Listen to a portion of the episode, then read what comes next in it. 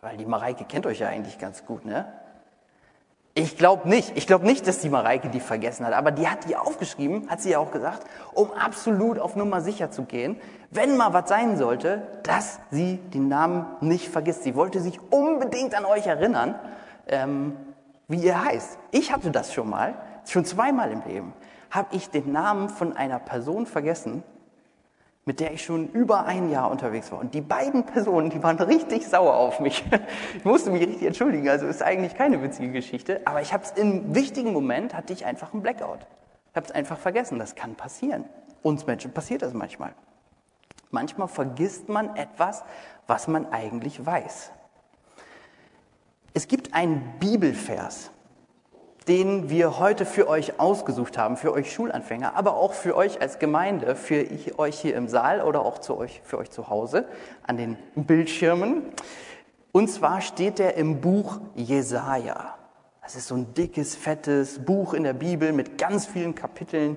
Und da steht ein Vers drin, der heute sozusagen das Motto für diesen Gottesdienst ist. Und da steht, da sagt Gott, also der Prophet Jesaja hat so eine gute Verbindung zu Gott, dass er aufschreiben kann, was Gott in diesem Fall diesen Leuten da in Israel, um die geht es immer im Buch Jesaja, in diesem Land damals vor langer Zeit, etwas, was er ihnen sagt. Und wollt ihr jetzt mal wissen, was Gott in Jesaja 49, Vers 16 dem Volk Israel sagt? Passt mal gut auf.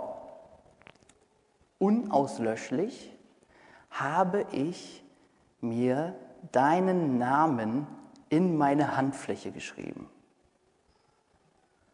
Unauslöschlich habe ich deinen Namen in meine Hand geschrieben, sagt Gott. Ich, Gott hat sich den Namen, damals von Volk Israel, Israel, in die Handfläche geschrieben. Und genau mit dieser Botschaft, damit er das auf keinen Fall vergisst. Jetzt kann man fragen, vergisst Gott wirklich Sachen? Äh, können wir gleich nochmal eben drüber sprechen. Aber er will sich unbedingt daran erinnern.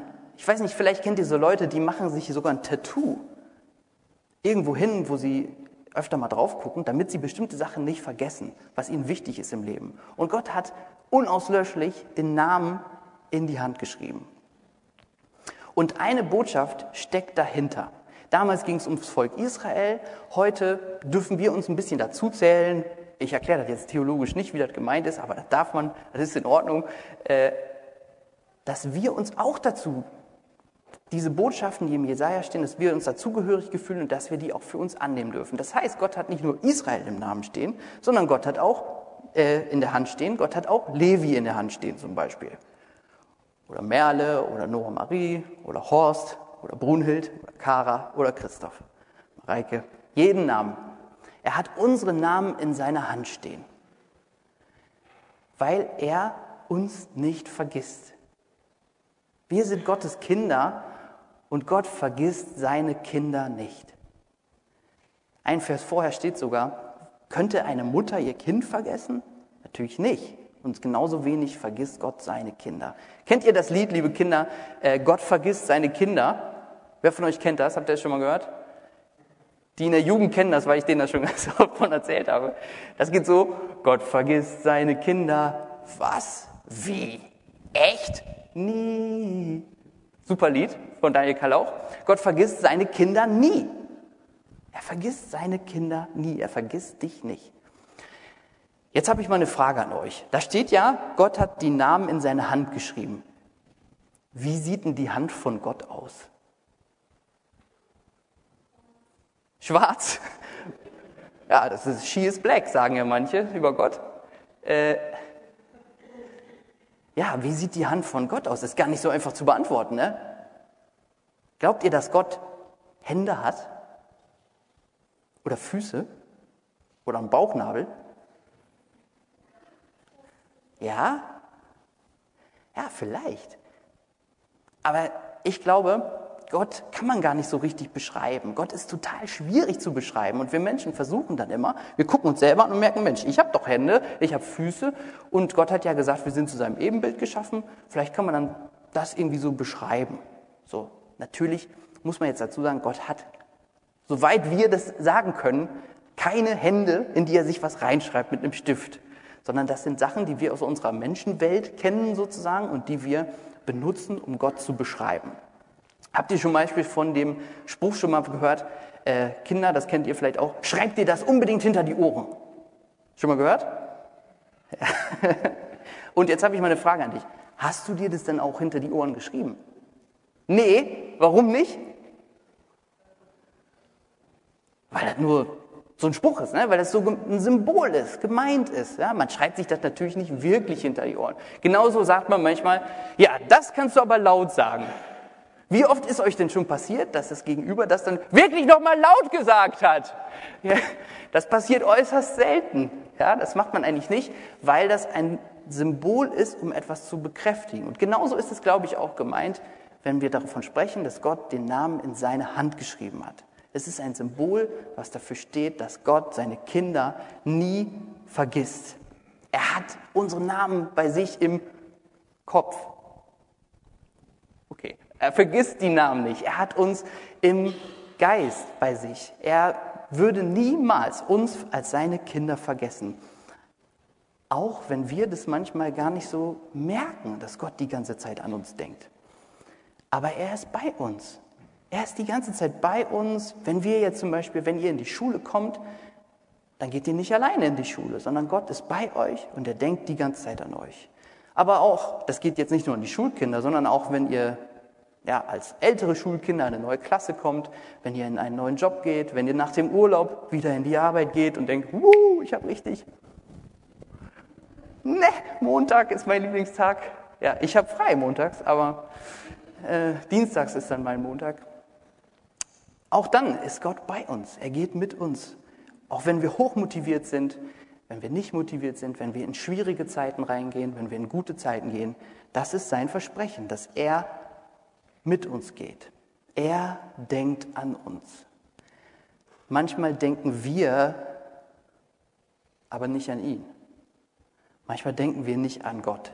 Manchmal müssen wir an Gott erinnert werden.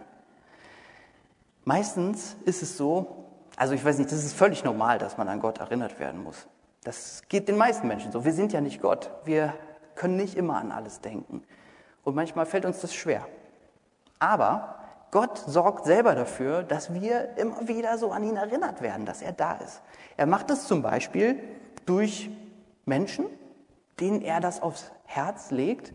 Ja, so sagen Christen das. Ja, Gott hat mir etwas aufs Herz gelegt. Das heißt, es ist ihm besonders wichtig, ähm, das weiterzusagen. Zum Beispiel diesen Mann da aus der Bibel, der heißt Jesaja. Und der hat das dem Volk Israel weitergesagt. Aber das können auch andere Menschen sein, ich weiß nicht, Kinder, vielleicht erzählen eure Eltern euch das manchmal. Dass Gott bei euch ist, dass er euch lieb hat, dass er euch gut findet. Wenn nicht, müssen die das mal machen. Vielleicht sind es eure Oma und Opa, vielleicht sind es irgendwelche Mitarbeitenden in der Arche gewesen oder in der Jungschar oder in der Gemeinde irgendjemand. Und vielleicht seid es sogar ihr. Jeder von euch kann das sein für jemand anderen, wenn jemand in eine schwierige Situation kommt und kann das weitersagen. Hattet ihr das schon mal, dass euch das jemand gesagt hat? Gott ist bei dir. Ja, was wir Gott vergessen, das ist manchmal ganz normal. Ähm, und damit wir das aber nicht immer wieder vergessen, beziehungsweise in dieser Zeit bei Jesaja, da war sich das Volk Israel, die waren ziemlich am Boden, als diese, dieser Text geschrieben wurde. Die waren wirklich nicht gut drauf. Da ist viel Schlimmes passiert. Und ähm, die waren sich auch überhaupt nicht so sicher. Ah, sag mal, kann es sein, dass Gott uns vielleicht doch vergessen hat? Ich weiß nicht, ob ihr schon mal in einer richtig, richtig, richtig schlimmen Situation wart, wo ihr das vielleicht auch schon mal gedacht habt, dass ihr das Gefühl hattet, ich glaube, Gott hat mich irgendwie vergessen, der hat mich irgendwie übersehen. Irgendwie fühle ich mich gerade gar nicht so, als würde Gott die ganze Zeit an mich denken.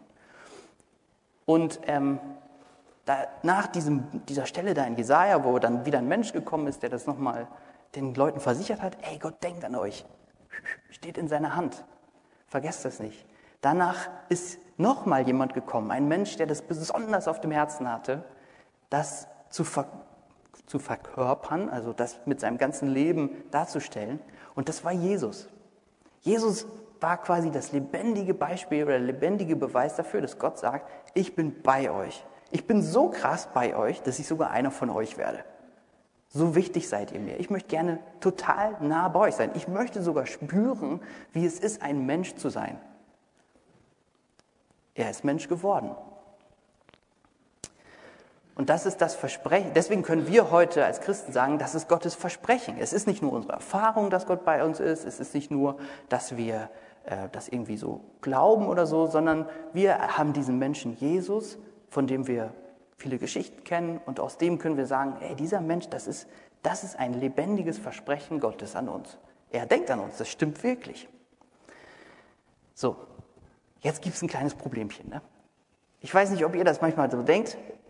Ihr seid in einer richtig schwierigen Situation, ihr kommt in die Schule, kriegt eine Matheaufgabe, die ist richtig schwer und ihr denkt, Mann, wie soll ich das schaffen? Bald ist die Klassenarbeit und ich weiß nicht, wie ich das alles noch lernen soll. Oder ihr streitet euch mit jemandem oder es läuft schlecht in, auf der Arbeit oder in der Familie, gibt es Probleme. Und dass ihr dann da steht und denkt, aber ich weiß ja, Jesus ist das Mensch gewordene Versprechen Gottes, dass Gott bei mir ist. Ich weiß nicht, wie oft ihr das schon gedacht habt. Ich habe es noch nicht so oft so gedacht. Wie kann man denn das jetzt merken, dass Gott bei uns ist? Gibt es da eine Möglichkeit zu überlegen, wie kann ich das jetzt spüren? Wie kann ich das jetzt merken, auch wenn ich mich so ganz alleine vielleicht gerade fühle? Und ich möchte euch einen kleinen, ein kleines Experiment anbieten, das mal auszuprobieren. Und dabei geht es um euren Atem. Atmen mal ein, atmen mal aus. Das ist der Atem, ja. Um den geht es.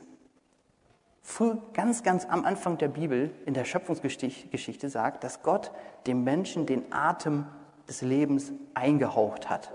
Weil die Leute damals schon gemerkt haben, das Atmen, das ist irgendwie was ganz Verrücktes, da muss ich mich überhaupt nicht drum kümmern.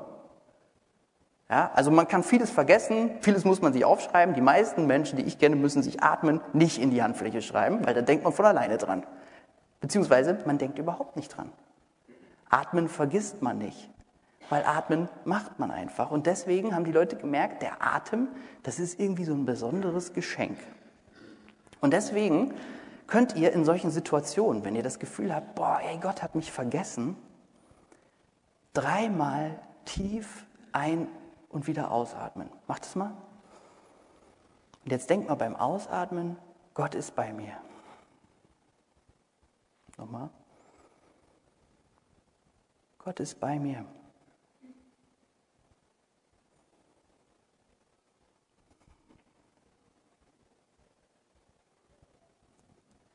Das ist natürlich jetzt kein Beweis, kein wissenschaftlich fundierter, logischer Zusammenhang, sondern es ist etwas, wo wir Menschen mit unserem eigenen Leben und, wenn wir an Gott glauben, mit Gott in Kontakt kommen können. Dass er es uns geschenkt hat, dass wir atmen. Plus, es hat extreme Vorteile, dreimal tief durchzuatmen, weil es sich auch auf unser Nervensystem und auf alles auswirkt und man kommt einfach ein bisschen runter. Und so kann man Gott ein bisschen spüren in solchen Situationen. Macht es mal, wenn ihr in so einer Situation seid. Es ist so ein bisschen wie so ein Schokoladenpudding. Kinder, ich weiß nicht, wer von euch mag gerne Schokoladenpudding? Ja, Kara ist auch. Von den Erwachsenen, wer mag gerne Schokoladenpudding? Na klar. Und ihr wisst ja, auf dem Schokoladenpudding ist immer so, was drauf? Was ist da drauf? Die Haut. Die, die Puddinghaut. Ja? Wer, also es gibt, glaube ich, zwei Menschen, zwei Arten von Menschen. Leute, die die Puddinghaut lieben und die, die sie nicht mögen. Ja? Manche machen die Puddinghaut weg, andere möchten eigentlich nur die Haut essen. Und ich glaube, beim, bei solchen Sachen ist es so ein bisschen wie mit Schokoladenpudding. Die Haut, das ist so das drüber reden. Wir reden immer viel über Gott. Wir reden viel, wie man Christ ist, was man macht, was es bedeutet, zur Gemeinde, zur Kirche zu gehören. Aber man muss, und die Haut ist geil, ja, also ich mag die Haut gerne, ja? und das Reden ist gut, aber man muss auch an den Pudding, sonst wird man nicht satt. Und der Pudding ist für mich die Erfahrung, das Herz, die Emotion und dieses, Gott ist jetzt bei mir. Ich kann es nicht genau erklären, aber ich spüre das jetzt einfach. Das ist der Pudding. Ja? Ich habe überlegt, welches Bild soll ich nehmen, mir ist nichts Besseres eingefallen. Also. Also ihr Lieben, das ist Gottes Versprechen heute Morgen an euch. Er denkt an euch, er ist bei euch und er geht mit euch in jede Situation rein. Es gibt sogar ein Vers in der Bibel, da steht, dass Gott die Werke, die Situationen, in die wir reingehen, schon vorbereitet hat. Dass wir nur noch reingehen müssen. Epheser 2, Vers 10, falls es euch interessiert. Gott hat die ganzen Sachen schon vorbereitet. Er ist schon da. Er wartet im Prinzip schon auf euch, auch in schwierigen Situationen und ist bei euch. Und er denkt nur gut von euch. Er sieht das Allerbeste in euch und er hat euch richtig doll lieb. Deswegen mache ich, ich mache jetzt hier einen kleinen Punkt. Wir singen jetzt ein Lied gemeinsam und vielleicht kennt ihr das Lied. Das Lied heißt Trau dich ran. Wer kennt es von euch? Trau dich ran. Sehr gut, die Musiker kommen schon da vorne, vielen Dank. Ähm, das singen wir jetzt und ich möchte euch Mut machen, wenn ihr jetzt überlegt, puh, jetzt geht die Schule wieder los, ich habe eigentlich überhaupt keine Lust oder ich habe auch ein bisschen Schiss oder ein bisschen Angst, Sorge, ich freue mich auch ganz doll vielleicht, aber wenn ihr noch nicht wisst, was auf euch zukommt, denkt dran, ihr seid nicht alleine, Gott geht mit euch und ihr könnt euch rantrauen. Macht den ersten Schritt mit dem Wissen, ich gehe nicht alleine in die Schule oder auf die Arbeit oder in den Urlaub, wo auch immer ihr hingeht. Wir singen gemeinsam, trau dich rein.